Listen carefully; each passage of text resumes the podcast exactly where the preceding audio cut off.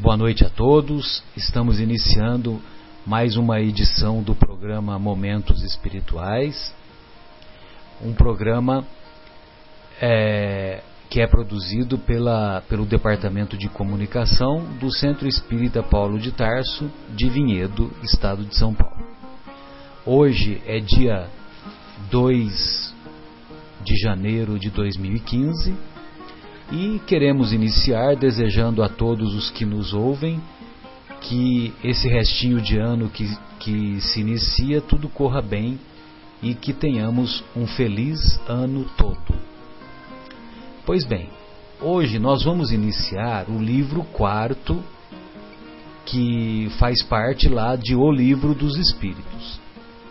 Como nós já diz, dissemos em outras edições do programa, Kardec, ao elaborar o Livro dos Espíritos, ele subdividiu em quatro sublivros.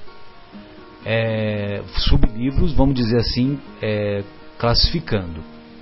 Então, a primeira parte é, originou depois a Gênese, que é quando fala sobre Deus e as causas primárias. A segunda parte é quando fala sobre o espírito e a vida no mundo espiritual, que originou depois o livro dos médiuns.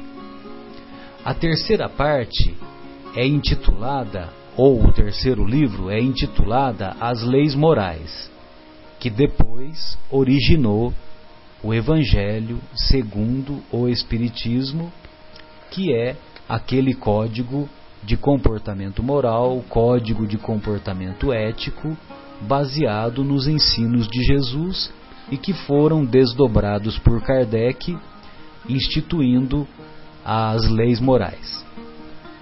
E finalmente o livro quarto. O livro quarto é este que iniciaremos agora, intitulado Das Esperanças e Consolações e das esperanças e consolações, é, nós temos o capítulo primeiro, intitulado Das Penas e Gozos Terrestres. E dentro das penas e gozos terrestres, o primeiro tema é felicidade e infelicidade relativas. Ou seja, qual é a visão da felicidade de acordo com a ótica espírita. Pois bem, Kardec, na questão 920, quer saber dos benfeitores espirituais. Pode o homem gozar de completa felicidade na Terra? Vejam bem que Kardec pergunta de completa felicidade. Ao que os benfeitores espirituais assim se expressam. Não pode, pois a vida lhe foi dada como prova ou expiação. Dele, porém, depende a suavização de seus males e ser tão feliz quanto possível na terra. Então, quando nós avaliamos se é possível ser feliz, que o homem seja feliz, tenha felicidade completa na terra, os benfeitores deixam bem claro que não é possível. Porque a nossa existência é baseada em provas ou expiação. Expiação aqui é com X, que significa castigo. Mas castigo, não castigo no sentido de eternidade das penas, mas castigo no sentido de colheita do que se plantou no passado. E nós temos vários exemplos disso. Nunca me esqueço de um exemplo que uma mãe procurou o nosso querido Chico Xavier, dizendo que o seu filho era era cego, era mudo, ah, já tinha sido amputados os dois braços dele, os dois membros superiores, e ela estava muito triste e foi pedir a opinião do Chico porque os médicos disseram que os seus dois membros inferiores deveriam também ser amputados. Aí o Emmanuel disse para o Chico para que ele dissesse para aquela mãe que era importante que aqueles, que aqueles membros fossem amputados, os membros inferiores, que ela deveria seguir seguir a orientação a orientação médica. Pois bem, depois que foi explicado a ela, né, que o que ela deveria seguir a orientação médica, o Chico, em particular, explicou que aquela criança havia se suicidado por várias existências anteriores e que se ela não tivesse que se ela não se submetesse à amputação dos membros inferiores, ela iria usar os membros inferiores novamente para se atirar de algum precipício na primeira oportunidade que ela tivesse.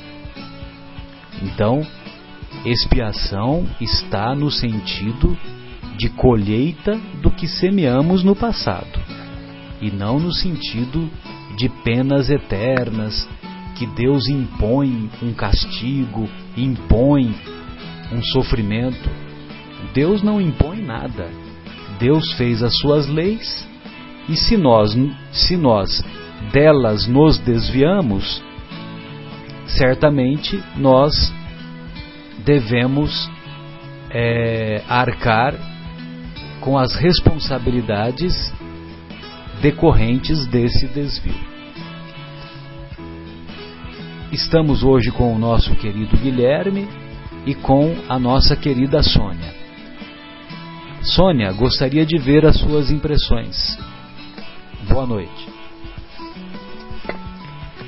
Boa noite, boa noite a todos. Antes de mais nada, gostaria de desejar a todos um feliz 2015, que seja um ano de progresso, que seja um ano de desempenho nosso, que seja um ano de fortalecimento, de metas positivas, que a gente se empenhe para que possamos ser cada dia melhor. Essa a estrutura, é isso que Jesus nos pede para que nós nos melhoremos a cada dia para poder alcançá-lo, para poder alcançar mundos melhores, inclusive para poder ficar neste planeta quando ele terminar esse ciclo de transformação. Eu gostaria de fazer um comentário sobre essa conduta, essa pergunta que nós acabamos de discutir sobre a questão 920. O homem pode gozar na terra uma felicidade completa?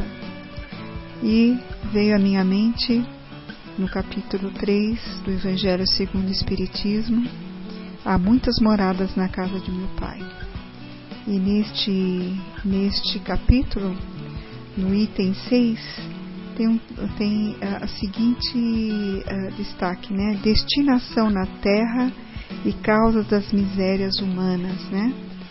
E, e me faz muito interessante me lembrar esse capítulo, que ele fala que seria bem injusto a gente pensar que toda a humanidade espiritual estivesse locada aqui no planeta, né? Então, eles falam assim. Eu vou ler porque é um trecho bem interessante.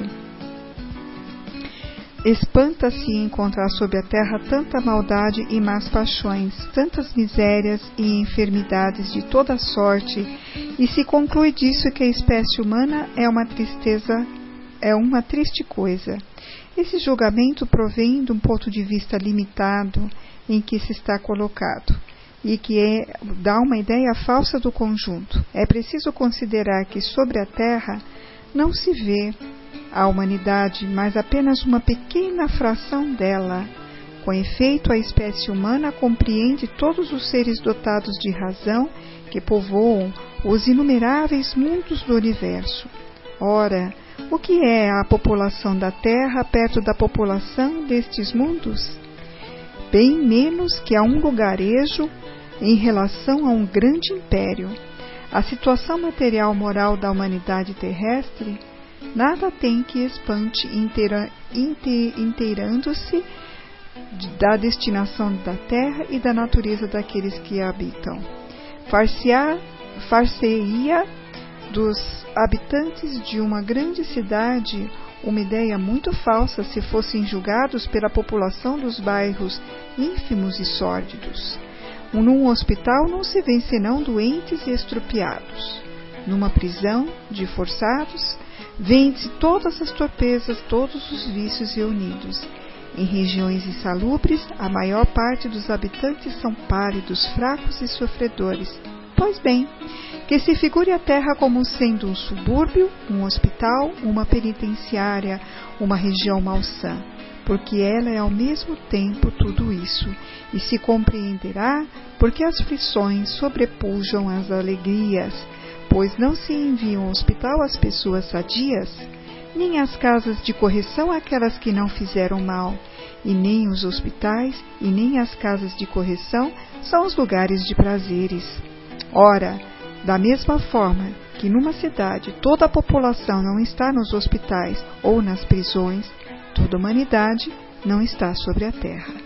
Como se, como se sai do hospital quando se está curado, e da prisão quando se cumpre o tempo, o homem deixa a terra por mundos mais felizes quando está curado de suas enfermidades morais. E só para complementar, é bem interessante. A nossa população terrena está aqui também no Evangelho, no segundo, no, seguindo a mesma sequência dos capítulos, né, dos mundos inferiores e superiores. Eles comentam que nós somos apenas estrangeiros aqui no planeta porque quando nós não conseguimos completar as nossas missões em planetas anteriores, nós temos ainda algumas dívidas, algumas provas, algumas expiações a soldar. Nós estamos aqui para tentar fazer jus aquela, aquela, aquelas dizeres de Jesus, né? Não subirás aos céus até não pagar o último centil. Então nós estamos aqui quitando a nossa dívida pela misericórdia divina e pela forma que Deus nos dá oportunidades infinitas de a gente tentar nos reestruturar para podermos subir. Mas o caminho é único e a nossa evolução é certa. Dependerá de nós atrasarmos ou não. Né?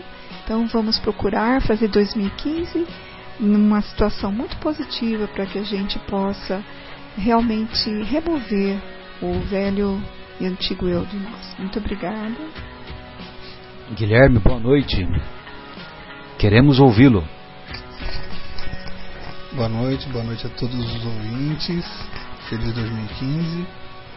E completando o que a Sônia estava falando também no Evangelho segundo o Espiritismo, tem uma mensagem de François Nicolas Madeleine, cardeal Morlot, de 1863 que diz justamente que a felicidade não é deste mundo.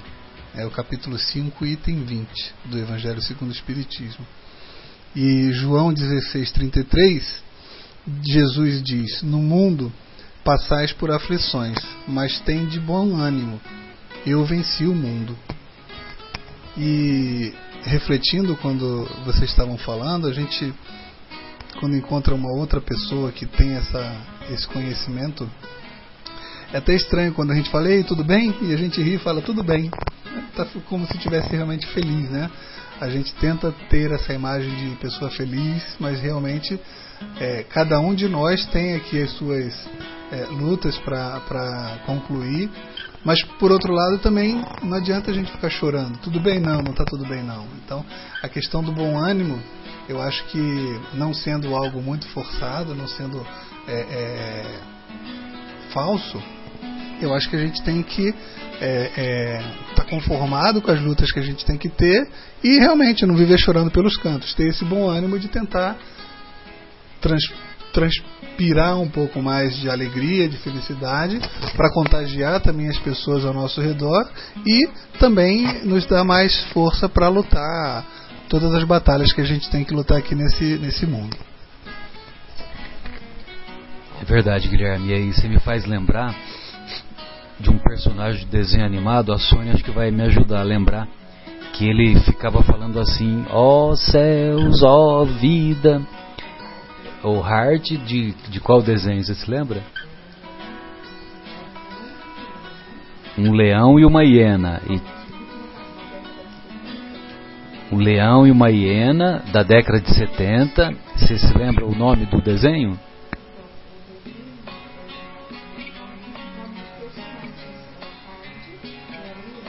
Hard era a hiena e também tinha o, o leão. E a hiena ficava reclamando, né? Ó oh, céus, ó oh, vida, ó oh, tristeza, tudo. E. Então o desenho animado nosso Guilherme encontrou aqui chama-se Lip e Hard. Pois bem, e esse personagem ou esta personagem ficava o tempo todo reclamando e logicamente que o nosso planeta, como se caracteriza ainda por ser um planeta de provas e de expiações, embora esteja se aproximando do momento da transição, da fase de transição em que ele vai se transformar de mundo de, de provas e expiações em mundo de regeneração no mundo de regeneração, o bem vai passar a predominar. E predominando, certamente que é, não teremos, ou desejamos, ou nos esforçaremos para ter menos penitenciárias, menos hospitais, menos regiões insalubres e assim por diante. De modo que esse esse conceito da, da felicidade relativa é, que nós podemos constatar foi ampliado ah, depois né, nessa na, nas obras citadas tanto pelo Guilherme quanto pela Sônia ao escolher ou ao encontrar essas duas citações que envolvem o tema da felicidade. Pois bem, mas a gente tem que se lembrar que depende de nós é, percorrer essas provas ou essas expiações de maneira mais rápida, de maneira mais suave, superando os desafios que a vida nos propõe. Na pergunta 921, o nosso Kardec quer saber dos benfeitores. Concebe-se que o homem será feliz na terra quando a humanidade estiver transformada.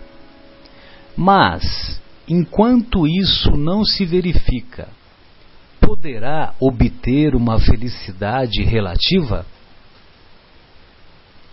Então, Kardec coloca para os benfeitores espirituais a possibilidade da felicidade relativa.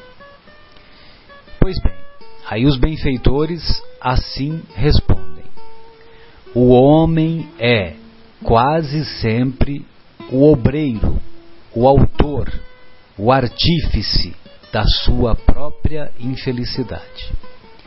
Pela prática da lei de Deus, a muitos males pode forrar-se, proporcionando a si mesmo felicidade tão grande quanto o comporte a sua existência grosseira.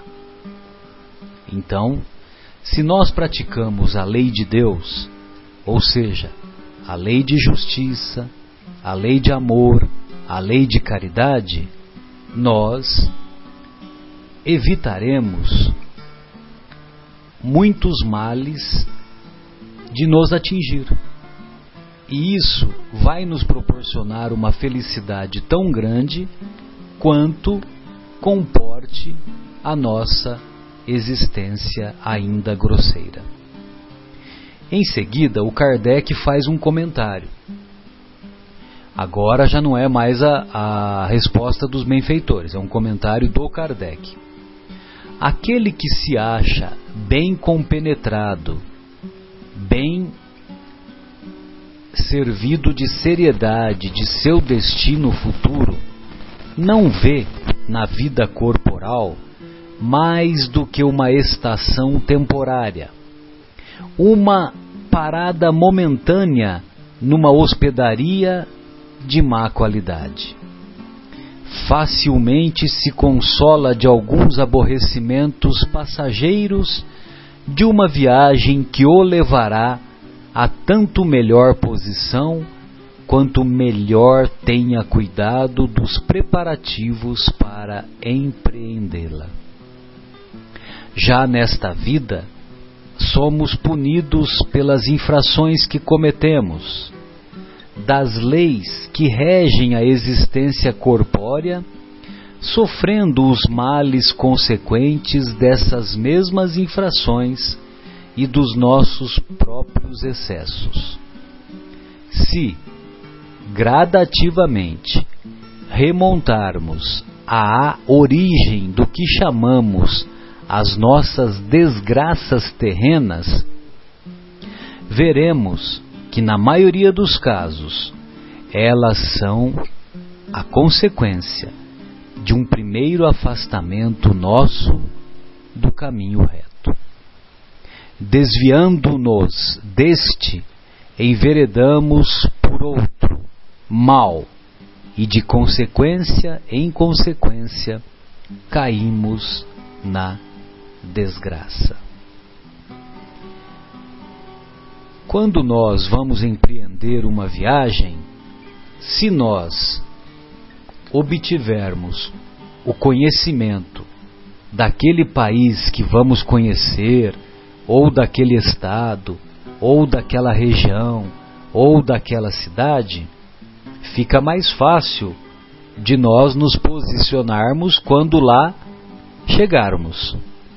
Então, por exemplo, nós vamos fazer uma viagem para Vladivostok, na Rússia, lá no extremo oriente da Rússia. Adianta nós levarmos roupas de verão, roupas é, de mergulho, pé de pato, sunga, é, o, aqueles produtos para para bloquear né, os bloqueadores solares né, da ação solar, vai adiantar nós nos munirmos desses apetrechos? Lógico que não. Uma vez que Vladivostok, a temperatura média é, anual é 10 a 20 graus abaixo de zero, e quando lá chegarmos, nós encontraremos neve, frio e chuva o tempo todo. Então, quando nós temos conhecimento do que nos espera na vida espiritual, quando nós temos conhecimento do que nos aguarda e do que é feito ou do que é composto o mundo espiritual, e se nós nos munirmos dos únicos bens que os vermes e as ferrugens não consomem, como o Mestre tão poeticamente nos ensinou, se nós nos munirmos do conhecimento que exercita a nossa inteligência e nos munirmos das virtudes morais que também são a base do nosso comportamento ético, aí sim nós estamos é, consolidando uma chegada ao mundo espiritual de maneira mais satisfatória, menos sofrida. Sônia, quero ouvi-la. é uma coisa séria, né? Um sofrimento e a gente tem entendimento por que, que ele está aqui presente, né? Uma luta diária para nós é, evidenciarmos todas as vezes, todos os dias quando acordamos. E a gente tem que ter essa mente aberta para entender, para aceitar. E aí vem expiação, provas. Qual a diferença entre a expiação e a prova? E por que que nós escolhemos, se é que nós escolhemos, né? Mas dá, aqui no Evangelho tem tudo bem explicadinho. Eu só vou citar duas passagens bem interessantes, né? As pessoas é, pode considerar expiação, né? As aflições que excitam as queixas e compelem um homem à revolta contra Deus. Então esse indivíduo que passa por expiação, ele fica revoltado, ele entra naquela fase do do, do hard e do lip, né? Na, da hiena que ficava na lamentação e isso é muito triste porque ela acaba pondo perder toda a prova, toda a fase de elaboração reencarnatória e ela precisava passar por aquelas dificuldades para se estruturar. Já um sofrimento que não excita lamentações, uh, sem dúvida, pode ser uma expiação, mas é indício que já foi escolhido antes voluntariamente. Então, a nossa programação reencarnatória nos faz escolher para que nós possamos nos superar. Aí vem aquelas provinhas, aquelas expiações que a gente vê. É, tive contato com uma vez no hospital com uma senhora trazendo um jovem que tinha uma certa deficiência mental. Não tinha uma característica sindrômica bem, bem definida, como síndrome de Down e outras síndromes que nós conhecemos. Mas nós percebíamos que a, a jovem, a criança, ela tinha um, uma dificuldade de comunicação muito grande. Essa senhora ela tinha umas condições financeiras bem precárias. Ela demonstrava uma condições pela vestimenta, pela forma de como tá, da sua postura, que era uma família com limite bem grande, inclusive cultural. E ela trazia um sorriso no rosto e falava: Doutora, em casa eu tenho mais quatro desses. Todas as crianças da minha casa, no total de cinco, têm dificuldades. Eu tenho um filho também que já é bem, bem mais velho, que também tem esse, eh, esse problema mental. Eu e, e mais uma pessoa que cuidamos dele. Mas eu não estou reclamando não, viu, doutora? Eu faço isso com tanto amor e carinho. Eu tenho as minhas dificuldades, mas eu tenho mais quatro desses, além dessa daqui. E um deles era meu filho. Essas outras crianças eram filhos de outras filhas que ela tinha, mas que não conseguiram ter condições para enfrentar as dificuldades e as limitações de um jovem de, de, dessa doença, desse porte dessa doença, né? Muitas vezes vem como prova na família, mas a família não tem estrutura. Mas essa avó tinha um coração grande para todos. Então vem a pergunta: é uma expiação ou uma prova? Com certeza uma prova escolhida por ela porque ela não estava lamentando. E é isso que dava o mérito para ela vencer essas dificuldades. E apesar de tudo, ela tinha ajuda que vinha de outros locais. Porque a gente tem que entender uma coisa: em definitivo, Deus está sempre conosco. Ele está nos acompanhando a cada passo ele já designa desde o nosso nascimento um mentor, um anjo da guarda, um guia. Tem vários nomes que cada religião conceitua, mas essa pessoa, ela já vem nos inspirar, nos dá força, nos dá intuição para vencermos os obstáculos.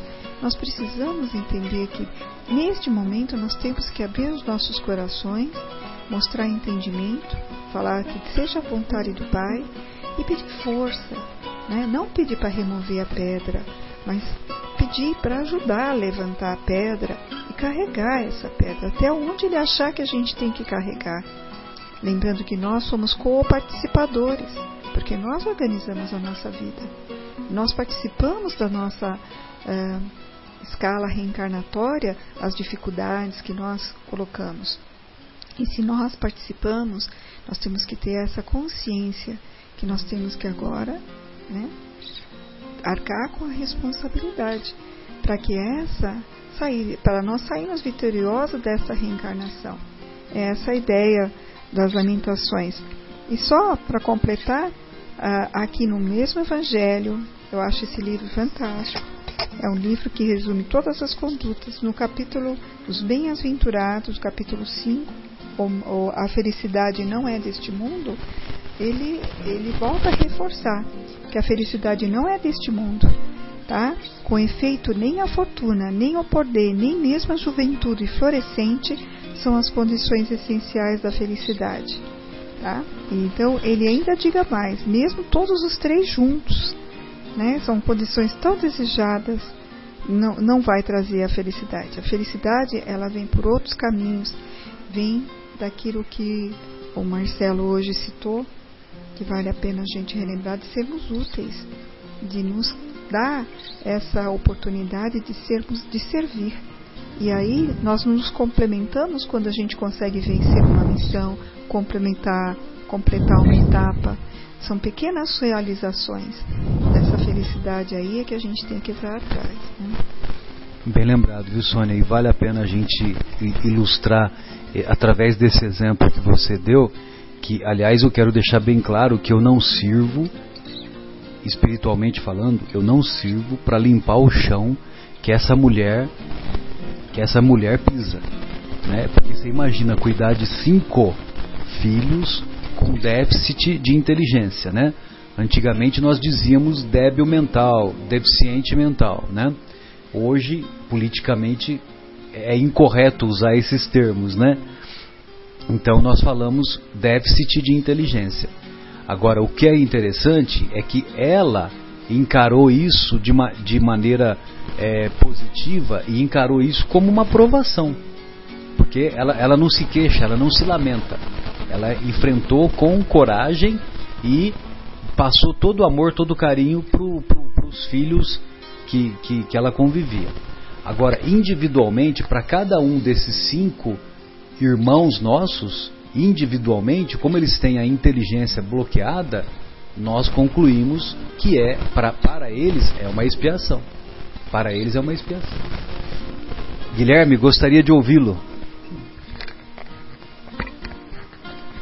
E, e a maneira da, da pessoa lidar com isso me lembrou aquela piada que agora que a gente passou pelo Natal, a avó deu para um neto uma bicicleta e deu para um outro neto um saquinho cheio de cocô de cavalo. Aí na noite de Natal os dois abriram o presente e o neto que ganhou a bicicleta fez uma cara muito triste, ficou meio desolado e o que ganhou o saquinho de cocô de cavalo começou a dar pulos de alegria. E ninguém entendeu. E quando foram perguntar para o neto que ganhou a bicicleta, falou: Mas você ganhou uma bicicleta, por que, que você está aí tão triste? Pois é, mas a bicicleta eu posso cair, me machucar, vou ter que ir para o hospital tomar injeção e eu não gosto, né? Ele estava bem desolado por conta da bicicleta. E o que ganhou o saquinho cocô de cavalo estava dando pulos de alegria tentando encontrar o cavalo, porque se o cocô estava ali, provavelmente ele tinha ganho um cavalo também, né? Então tem a questão de como que a gente encara os fatos da vida.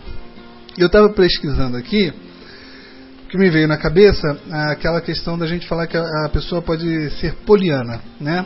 E eu não sabia, mas Poliana é uma comédia de Eleanor Porter, publicada em 1913 é um best-seller considerado um clássico da literatura infanto-juvenil. E justamente é daí que vem essa expressão de, de a pessoa ser poliana. Só que isso virou tão é, é, comum no meio no meio acadêmico, inclusive, estudos do cérebro para saber por que, que algumas pessoas tinham determinadas, determinadas visões de um, de um fato e outras tinham outros tão diferentes. E isso virou um termo inclusive usado na psicologia chamado a síndrome de Poliana, que não é uma coisa ruim. Ao contrário, é que a pessoa consegue, olhando para eventos passados, ter melhores impressões daquilo que passou do que outras. Então, essas pessoas que conseguem ver, entre aspas, a, a, a, as coisas de uma forma mais positiva, tem o que se chama de síndrome de Poliano, que dentro da psicologia não é uma coisa negativa, porque não quer dizer que ela não tenha contato com a realidade. Né? Não é sorrir porque o pai morreu e falar, ah, estou vendo porque. É, é, é, ver a coisa de uma forma positiva. Eu estou com câncer, eu, eu, eu, vou tentar ver que é uma oportunidade de me desenvolver, né? eu tentar lutar contra aquela doença, mas não é achar que não, não existe a doença ou que eu vou fingir que não existe, não. E então essa maneira de lidar com a situação é importante.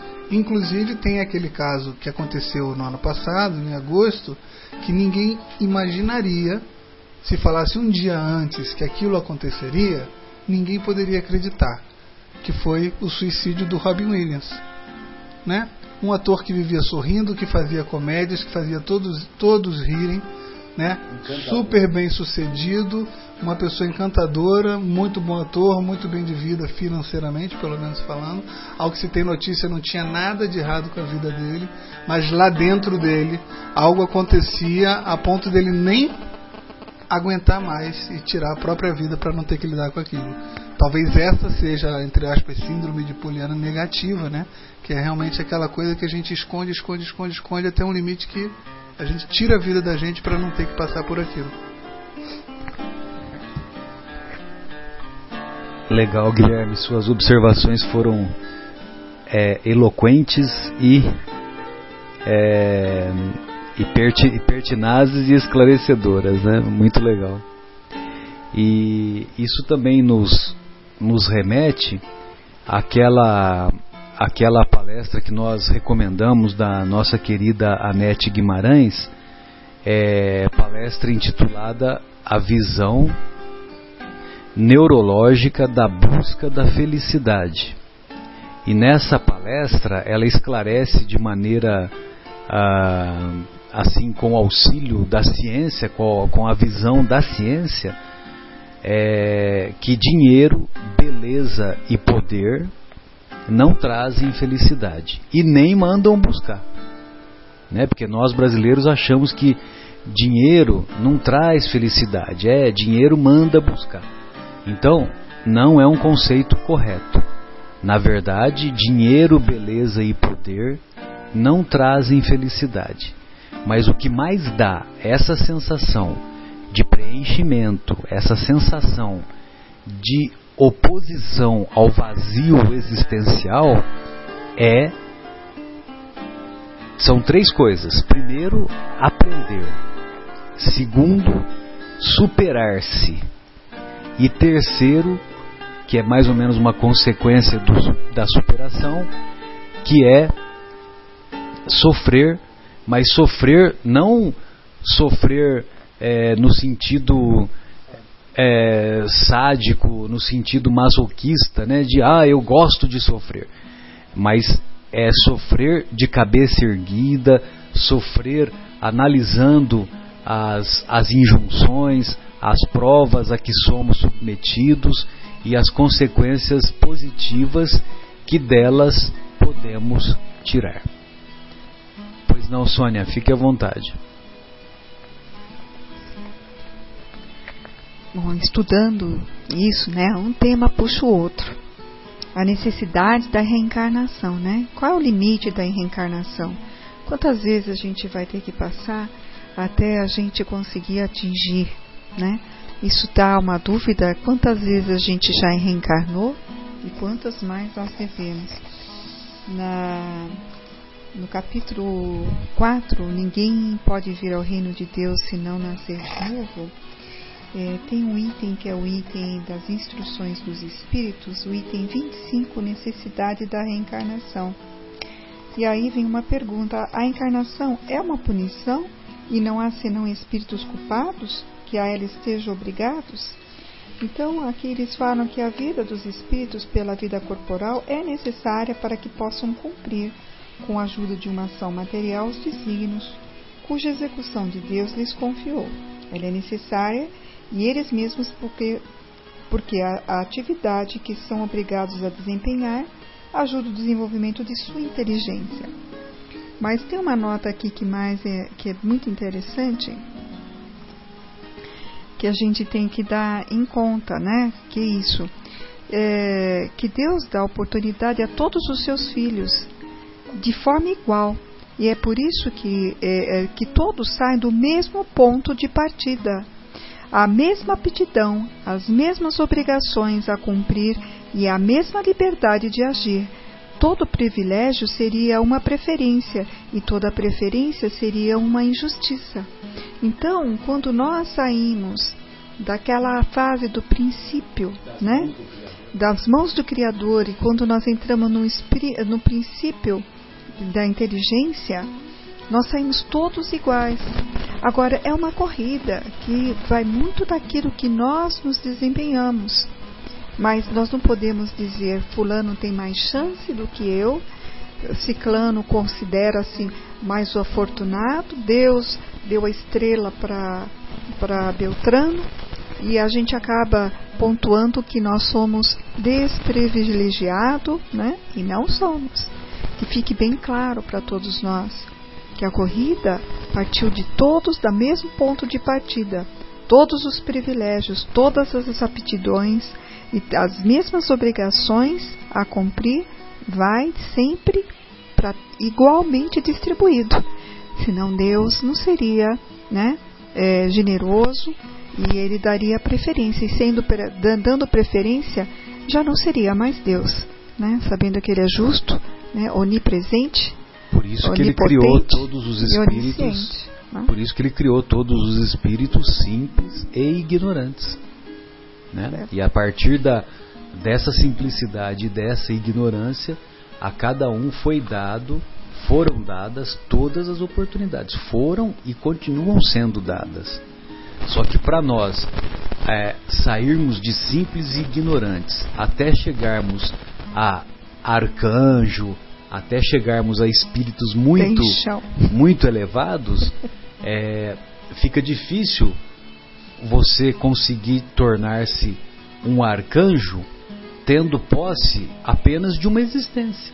Com certeza. Por isso que, por isso que sem a reencarnação não dá para você conseguir, para você obter todo esse progresso. E lembrando que a espiritualidade pontua a nossa reencarnação atual aqui do planeta Terra como o jardim da infância. E se nós bem entendemos e conhecemos que para chegarmos ao nível superior temos que passar por todas as estações de estudo, que hoje a gente denomina de estudo fundamental, depois o ensino médio, né? Finalmente, o nível superior, e ainda tem as pós-graduações e especializações, então nós temos um grande caminho a percorrer. Né? Então. Sem dúvida. E um outro, um outro comentário que eu gostaria de fazer ainda nessa questão é em relação ao que o Kardec fala, no, um comentário do Kardec, né, que ele fala o seguinte: quando nós remontamos a origem do que chamamos as nossas desgraças, nós vamos enxergar que, na maioria das vezes, elas são a consequência de um primeiro afastamento nosso do caminho reto.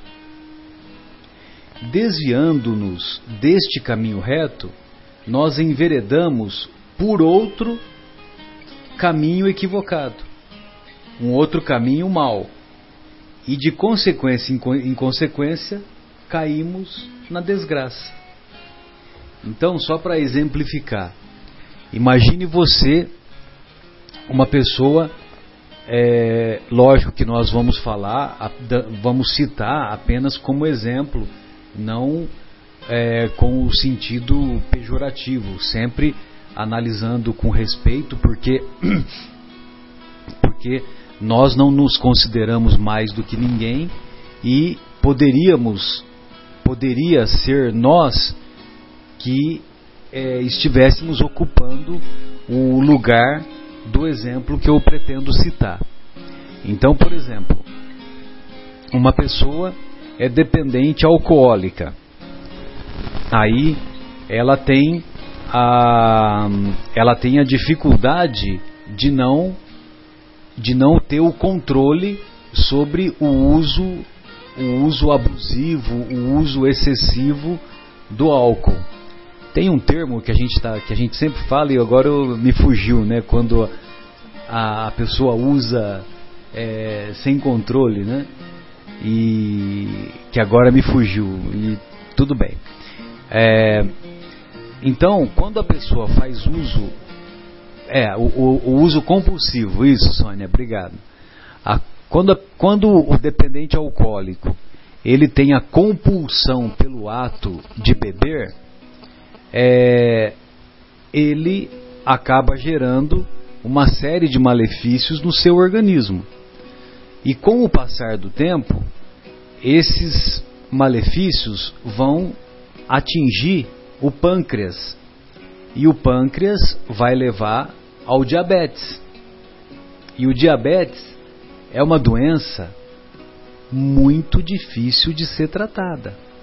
Então, aquilo que começou apenas com um aperitivo lá na adolescência, que começou como uma bebidinha, de sair com os amigos, de ficar é, tomando uma cervejinha, uma cervejinha inocente, aí depois foi se multiplicando, foi se multiplicando e a pessoa não mais teve controle e, e tornou-se um alcoólico, tornou-se um compulsivo alcoólico. E aí, lógico que é, o álcool, ele, o uso excessivo do álcool no nosso organismo, ele provoca uma série de distúrbios, né? Distúrbios cerebrais, levando a encefalopatia, é, distúrbios no trato gastrointestinal, provocando gastrite, provocando é, um mau funcionamento da digestão, provocando cirrose, cirrose no fígado, né? Lógico, esofagite, o mau funcionamento do pâncreas, levando a pancreatite e a consequência e a consequente manifestação do diabetes.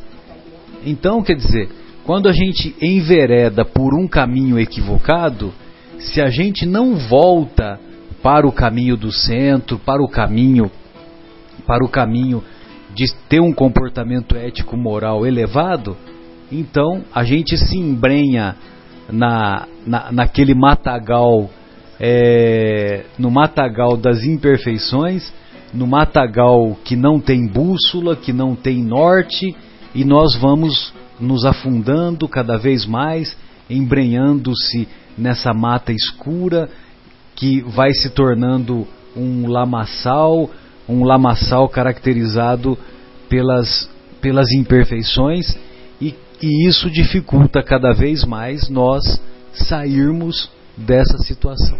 Só uma pequena informação técnica que para indivíduos com predisposição, 14 ml de álcool diária já leva à formação da doença, né, da cirrose, que é uma doença que ela é simplesmente destrutiva, né?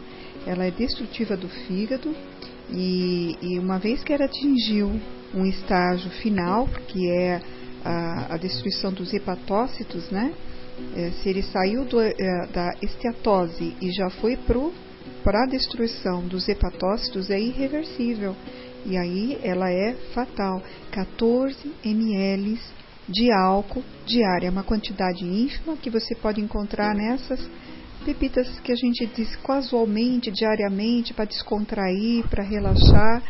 Geneticamente, predisposição do indivíduo tem que estar presente. Lógico. Né? Então a gente precisa ficar atento a essas coisas, por isso que eu estou fazendo uma informação. É, sem dúvida. Né? E no, no, no, alcoolismo, nós tínhamos um, um professor lá na, na faculdade que ele dizia que a pessoa que faz ingestão de duas doses de pinga por dia, uma dose no almoço, uma dose na janta. Se ela começou a fazer uso dos 15 anos até os 60 anos, ela tomou um caminhão de pipa de 4 mil litros, 4 mil ou 40 mil o caminhão de pipa? Acho que é 40 mil, né? Então, passou pelo fígado dela 40 mil litros de aguardente ao longo da existência.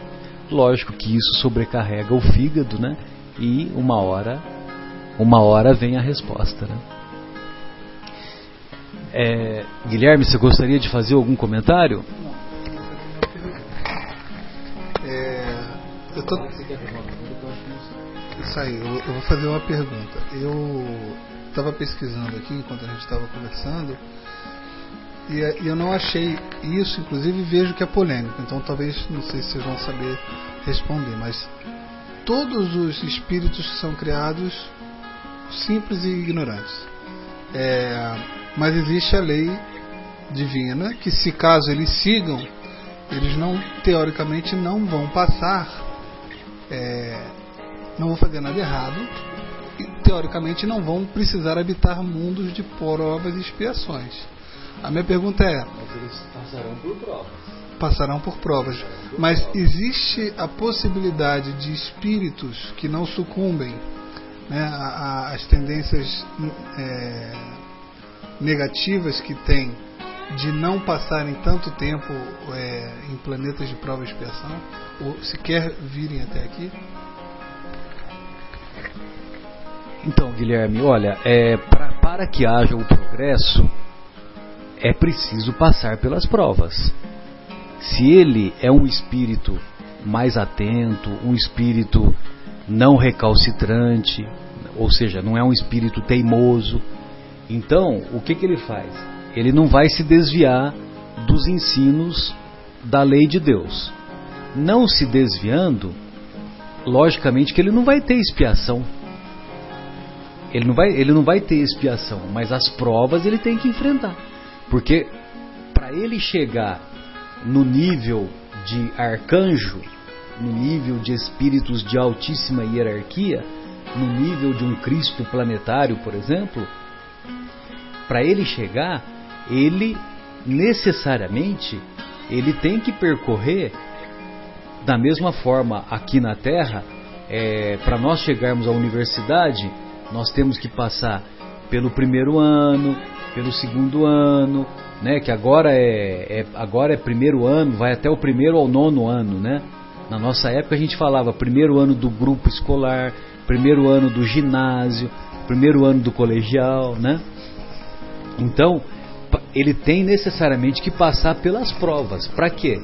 Pra, porque essas provas é que vão solidificar o comportamento, o comportamento dele de voltado para a prática do bem. Agora, é, por exemplo, você pega lá um espírito como a, o espírito de Alcione, que é que é retratado na, naquele, naquela obra maravilhosa chamada Renúncia do, do nosso querido Chico e psicografada pelo pelo Emmanuel, né? Quer dizer, ditada pelo Emmanuel, psicografada pelo pelo nosso Chico. Então, essa Alcione é, é um espírito de altíssima hierarquia, encontrava-se num mundo ditoso, num mundo feliz, é, executando as suas funções, uh, quando um antigo amor dela, do coração dela, não amor no sentido sexual, amor do coração, pediu a ajuda dela para que ela é, reencarnasse novamente na Terra, porque reencarnando do lado dela, esse espírito, que era muito grato ao seu coração, esse espírito poderia, se sentiria mais seguro para não sucumbir à prova de uma nova existência. Entendeu? Aí ela, é, ela leva 10 anos, 10 anos para que o perispírito dela se amolde ao perispírito, a, a, vamos dizer assim, ao plano espiritual que compõe o nosso planeta, né? Porque ela já era, ela já se já era uma, um espírito de altíssima hierarquia, então para ela descer das esferas mais elevadas para o nosso planeta, ela precisou de 10 anos de, de como é que se diz? 10 anos de é, quando a gente vai é, quando a gente vai iniciar uma nova uma, adaptação, vamos dizer assim, é 10 anos de adaptação. Dizem que Jesus, como era, como é um espírito muito mais elevado, é, levou mil anos para se para se adaptar a, ao nosso planeta, né? Quando ele encarnou, Jesus não reencarnou, Jesus encarnou. Por quê? Porque só teve Jesus aqui no nosso planeta só teve uma existência. É lógico que ele, na trajetória evolutiva dele ele teve várias existências, não sei aonde, né? Provavelmente em outro é, mundo de provas. Em outros também. mundos, em outros mundos também de provas e expiações. Agora, esses espíritos que são mais que são mais elevados, que aproveitam de maneira correta as oportunidades, né? Olha o aproveitamento aí de novo, Sônia. É, que aproveitam de maneira correta, né? Que, que sobrou na frente, ele mete para o gol, né? O centroavante não é assim, né? ele não é oportunista. Teve oportunidade, ele mete para o gol. Só que nós muitas vezes, nós não só escorregamos, como nós não sabemos dominar a bola, ou então nós chutamos para o alto, né? ou chutamos na trave. Então, quer dizer, é, tudo isso daí é, é o sentido de saber aproveitar as oportunidades. Então, se ele sabe aproveitar as oportunidades, ele não vai enfrentar os desvios que resultam nas expiações. Agora, é, as provas ele tem que passar. Legal.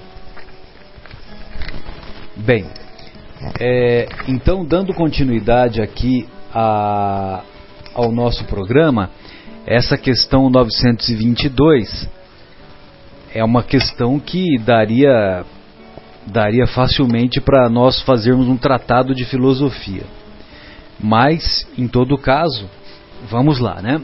Então o Kardec, o Kardec quando faz as suas perguntas, ele é muito feliz ao elaborá-las, né?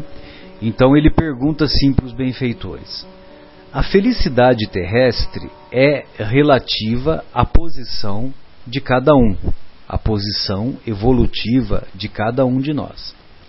O que basta para a felicidade de um constitui a desgraça de outro. Então, nós vamos ver pessoas morando humildemente em situações desfavoráveis, em comunidades, é, em comunidades muito carentes e que, e que estão, bem, estão bem adaptadas a essa situação. Só que uma outra pessoa nessa mesma comunidade, ela, ela considera que é uma desgraça. Ou seja, o que basta para a felicidade de um constitui a desgraça de outro. Haverá, contudo, algum critério de felicidade que seja comum a todos os homens? Haverá algum critério de felicidade comum a todos os homens? Aí os benfeitores assim respondem: eu considero uma das mais belas respostas também, né, do, de O Livro dos Espíritos. Com relação à vida material, é a posse do necessário. Com relação à vida moral, a consciência tranquila e a fé no futuro. Então, em relação à vida material, a posse do necessário constitui um critério de felicidade. E hoje nós vemos, nós vemos cada vez com mais frequência, talvez o Guilherme possa até tecer alguns comentários sobre isso, que muitos, ah, muitos empresários, muitas pessoas ah, que têm ah, uma certa tranquilidade financeira, vamos dizer assim, é, têm optado de de viver em ambientes mais simples, de viver vida é, mais simples, andando de bicicleta, andando a pé, andando, é, morando num, num, num apartamento é, mais simples, enfim, tendo uma vida mais, é, mais simples e sem as exigências que, que a alta sociedade é, muitas vezes impõe pelo, uh, pelo status que o dinheiro ainda representa em nossa sociedade. Não é mais ou menos isso, Guilherme? Isso. E na, na pergunta seguinte a gente vai justamente é, falar sobre a, essa diferença, né? Porque quando a gente fala assim, olha, com relação à vida material é a posse do necessário, tá? Mas o que, é necessário para você e o que, que é necessário para mim? Isso varia bastante, né? Então, esse conceito do que, que é necessário materialmente falando traz muita, muita infelicidade, muita dor, muita, muito sofrimento. Então, é, às vezes é, a gente, voltando na história do saquinho de cocô do cavalo, às vezes a gente é demitido da empresa e num primeiro momento o que, que a gente tem que fazer? Bom, primeiro eu tenho que comprar um carro porque eu tinha um carro da empresa e agora, como eu fui demitido, não tenho mais o carro da empresa esse apartamento que eu comprei, que eu pago uma prestação de 10 mil reais, eu não tenho mais aquele salário que me possibilita é, é, continuar pagando. Então eu vou ter que provavelmente vender esse apartamento ou então vou ter que fazer algum negócio para um apartamento menor ou renegociar. É, o plano de saúde que a empresa me dava, agora eu vou ter que eu pagar esse plano de saúde por aí vai. Então, no primeiro momento, é uma dor enorme, um sofrimento. Tem gente que realmente de novo falando de suicídio, mas se mata por causa disso, né? É, conheço algumas pessoas que já passaram por isso e, e, acompanhei a dor delas, inclusive alguns clientes, e realmente é uma coisa muito triste de ver. Por outro lado, quando elas têm essa consciência de que, peraí, mas o que eu tenho guardado, que eu consegui guardar, eu posso comprar um apartamento menor, eu posso fazer isso, posso fazer aquilo, e ela vê que as possibilidades dela, com um pouquinho menos de é, é, qualidade de vida, talvez, né? Ou seja, o necessário dela pode cair um pouquinho, mas ainda assim ela vai comer, não vai passar fome, não vai passar frio, vai ter uma casa, e ela percebe que a qualidade de vida dela melhora no sentido de ter mais tempo com a família, de ter mais tempo para os amigos, para si próprio, para estudar, para se dedicar à espiritualidade. Então, muita gente que passa por alguma situação desse tipo acaba, como você falou, percebendo que às vezes esse, esse necessário, quando é, a gente reflete, seja de uma maneira espontânea ou forçada, como o caso de uma demissão que eu estava falando aqui, a gente percebe que realmente é uma coisa bastante. É, é, como é que se diz? Não, faltou a palavra. É, que tem duas interpretações. É, é, de duas interpretações, né? Então assim, que você pode ter a tua dico, e, de novo dicotômicas. dicotômicas. Deve estar certo. Depois eu vou procurar no no Aurélio. Mas é isso mesmo, né? E, e é isso, a gente percebe isso. E na próxima pergunta que você vai ler agora, né, é justamente sobre o que que é o necessário para cada um. Próximo. É, sabe o que acontece, Guilherme? É que nesse esse, esse capítulo, esse, essa próxima questão do necessário e do supérfluo que nós vamos entrar, então é, eu, nós preferimos deixar para a próxima, para a próxima reunião, porque é um assunto mais abrangente. Então eu acho que valeria a pena nós ainda destrincharmos esse significado que ele dá para a vida material a posse do necessário e para a vida moral a consciência tranquila e a fé no futuro. Você gostaria de tecer alguns comentários sobre isso, Sônia? Queremos ouvi-la. É... O homem, ele vem com a planificação, mas quando ele chega aqui no planeta e ele passa a vivenciar o seu dia a dia, ele acaba se enturmando com a natureza e com as condições socioeconômicas que ele vivencia. E ele acaba sendo absorvido por, essa, por esse cotidiano, por esse tipo de relacionamento uh, entre os humanos com a, as suas questões financeiras. Pelas, in, pelas injunções que a sociedade impõe. Né? Justamente. E aí que vem um pouquinho da nossa prova, né? Às vezes nós estamos no alto, como o próprio Guilherme falou, condições financeiras estáveis, nós temos condições mais prósperas e de repente a vida nos convida a descermos o padrão. É aí que vem a prova. Até onde que nós podemos entender que aquilo é necessário para o nosso crescimento espiritual, né? E se a gente tiver é, condições e tirar, filtrar sempre do lado uh, ruim do limão, o que, que a gente faz? Uma limonada, né? Isso é um ditado popular, né? A tirar aquela parte ruim do limão, a gente faz uma limonada. A gente tem que fazer sempre esse tipo de, de avaliação diante as dificuldades que a gente vai passar. Porque elas, uh, elas vão vir. Elas vão vir. Nós estamos aqui exatamente para isso. Nós vamos, vamos ter dificuldades de vários tipos financeiras, dificuldades de relacionamento com familiares, com trabalho, com os amigos, com parentes. Então, essa é a situação. O que nos faz uns acelerar mais e outros menos? É o orgulho e o egoísmo. Na verdade, o egoísmo ele está muito mais ligado ao homem instintivo. Então, perguntaram qual é a classificação do ser humano terreno é, dentro da espiritualidade, né?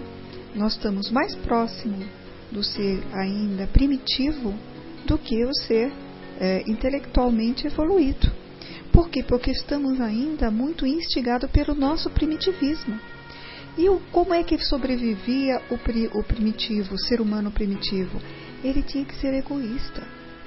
Ele tinha que comer, ele tinha que matar para comer, ele tinha que roubar para sobreviver.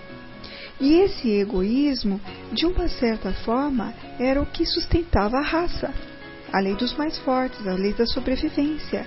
Porém, ele não está mais interligado, não deverá estar mais interligado com o homem que está sendo transformado hoje num ser diferente. Aí tem os instrumentos. Os instrumentos da nossa evolução é o próximo que vive conosco. É o próximo. Aí nós falamos, puxa, mas quer dizer que nós vivemos aqui na Terra sempre uh, na tristeza, nós não vamos ter alegria, nós vamos viver sempre nesse combate diário de superar as nossas dificuldades, prova, expiação, expiação e prova. Não. É esse o motivo da nossa conversa aqui também. Nos dá um tempero diferente. Sim, nós estamos aqui para aprender, mas temos tão bons instrumentos, temos todos os caminhos sendo esclarecidos para a gente poder superar as nossas dificuldades. Aqui no capítulo 8, perdão, 13, do que, que nós vamos ver que a vossa mão esquerda não saiba o que dá a vossa mão direita, eles dão um alerta tão interessante. É, no item 11, o, ele tem esse título, A Beneficência. E aí fala assim: olha, a beneficência, meus amigos, vos dará nesse mundo as mais puras e as mais doces alegrias. Aí, ó, as alegrias do coração que não são as perturbadas nem pelo remorso e nem pela diferença. Então nós temos caminhos de alegria, nós temos que aprender a explorá-los melhor. Nós temos esses caminhos que nos faz tirar um pouco da felicidade, desse esse doce da felicidade que a gente quer ter, esses momentos importantes. Ele ainda dá o recado no item 12: Sede bons e caridosos, essa é a chave dos céus, que tendes em vossas mãos. Toda a felicidade eterna está encerrada nestas máximas: amai-vos uns aos outros. Né? Então, a gente almeja sempre o nosso crescimento. Não é errado a gente querer ser feliz. O que é errado é a gente não compreender que as dificuldades estão aqui para nos estruturar. E o que, que é essa estruturação? Libertar do egoísmo e do orgulho, que são ainda resquícios do homem primitivo que estamos ligados. E se nós, para nós conseguirmos libertar dos resquícios do orgulho e do egoísmo, nós temos que praticar a caridade, procurar servir, procurar ajudar. E nós resolvemos dois problemas com uma atitude. Ao mesmo tempo que nós estamos ajudando o próximo, nós sorvemos da alegria que favorece quando a gente faz algo de bom dentro das linhas né, do bem para com o próximo. Então nós temos instrumentos, nós temos uma condição de vida boa, o planeta se modificou muito. Isso faz parte da evolução para escalonamento do novo sistema de regeneração.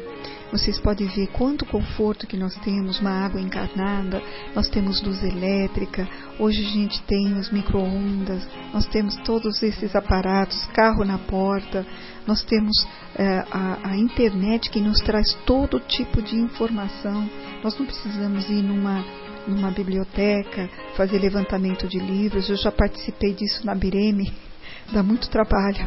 É um dia todo feito lá e você tem todas as respostas com uma lançando uma só pergunta, programas fabulosos. Você tem todos os recursos evolutivos para nós e conforto também para nós. Então a gente tem que agradecer a Deus que a vida ainda nos traz umas dificuldades, mas são bem menos e bem é, é, menos é, carregadas nas dificuldades como era há dois séculos atrás ou até o próprio século né, passado. E essas dificuldades é que alguns ainda só uh, uh, passam, né, como é esse caso dessa senhora com cinco filhos, né, é uma oportunidade final para esses para esse grupo de, pessoas, de espíritos sobrevivendo. É ela é que né? nos ensina, né? Ela, elas é, são as referências que, de ensinamento. Então a gente tem que olhar para a nossa vida, nossa, tem que agradecer, porque eu não passo por isso. Talvez eu não teria estrutura para passar por tudo isso. E, e, agradecer a Deus por a gente é, é, querer dar todas as nossas dificuldades em doses leves, como eu falo, homeopáticas né? Para a gente conseguir trabalhar uma a uma. E não são fardos pesados, né? Os fardos pesados vai muito daquele que gosta de cair na lamentação. Aí o, o peso triplica, porque você só enxerga o problema e não dá chance, vazão para a solução chegar. Né? Era isso que eu gostaria de falar. Bem, amigos, dessa forma nós gostaríamos de encerrar o nosso encontro de hoje, é, nos despedindo com essa reflexão que a nossa querida Joana de Ângeles nos trouxe, que quando ela diz que a única alegria real é aquela que sentimos quando somos úteis. E ser útil ou tornar-se útil em todos os momentos, seja na nossa atividade, é, seja na nossa atividade profissional, seja em casa, seja com os amigos, seja com os nossos opositores, nós podemos a todo instante ser útil. E uma pessoa que praticou isso de maneira é, muito clara e de maneira exemplar foi o nosso querido Chico, que o, o Geraldinho nos contou tantas histórias, né, e nos conta tantas histórias, né, que mesmo quando ele estava naqueles colóquios informais, né, é, naquelas conversas após a, as atividades laboriosas lá do lá de, de Uberaba, ele é, contava piada, contava piada sim, fazia brincadeiras, mas sempre brincadeiras saudáveis, sempre brincadeiras trazendo algum ensinamento, alguma reflexão.